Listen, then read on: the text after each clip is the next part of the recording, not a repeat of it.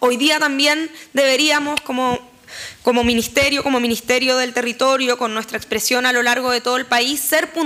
ser puntal de la construcción de Estado, de un nuevo Estado completamente, de un Estado que responde a las necesidades que tenemos hoy día, que también responde a, las cuestiones, a los desafíos que van a ir surgiendo del, del proceso constituyente. Sí, no, primero que todo es importante una primera gran reunión entre todos los CEREMI a nivel nacional y la ministra y la subsecretaria, jefe de división, creo que nos va a permitir primero eh, coordinar acciones en conjunto, eh, generar eh, canales de comunicación interregionales, poder levantar diagnósticos mucho más integrales que abarquen cierto una multidimensionalidad eh, mucho más amplia para poder cierto, avanzar en los desafíos que tenemos como cartera y al menos como representante de la región del Paraíso creemos que es una jornada que nos va a servir mucho para poder cierto, ir dando respuesta a demandas históricas en la región y poder generar eh, mejores canales cierto, de vinculación tanto con las seremías regionales